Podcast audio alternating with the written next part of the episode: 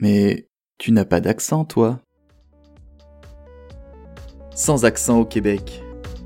Au travers de ce podcast, tu vas me suivre dans mon choix d'aller vivre au Québec. Je m'appelle Adrien, j'ai 26 ans et je suis franco-canadien.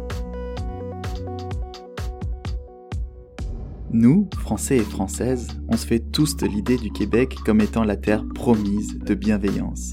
Les gens y seraient vraiment gentils et tellement accueillants. Et c'est te dire, parce que j'ai passé mon enfance à entendre que des compliments du Canada à chaque fois que ma mère faisait des rencontres. Car oui, elle, elle a l'accent québécois.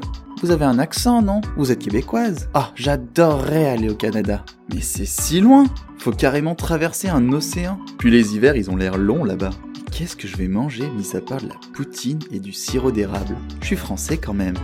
Qu'est-ce que concrètement je vais faire là-bas?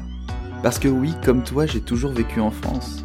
Et c'est parce que je me pose toutes ces questions, et que tu te les poses sans doute aussi, que je te propose de découvrir Sans accent au Québec, le podcast racontant comment je vis mon expatriation au Québec au moment où je le vis, de la préparation avant départ à ce jour. Un podcast que je réalise fièrement moi-même Adrien Barbeau-Cochet. Ah, mais c'est ouvert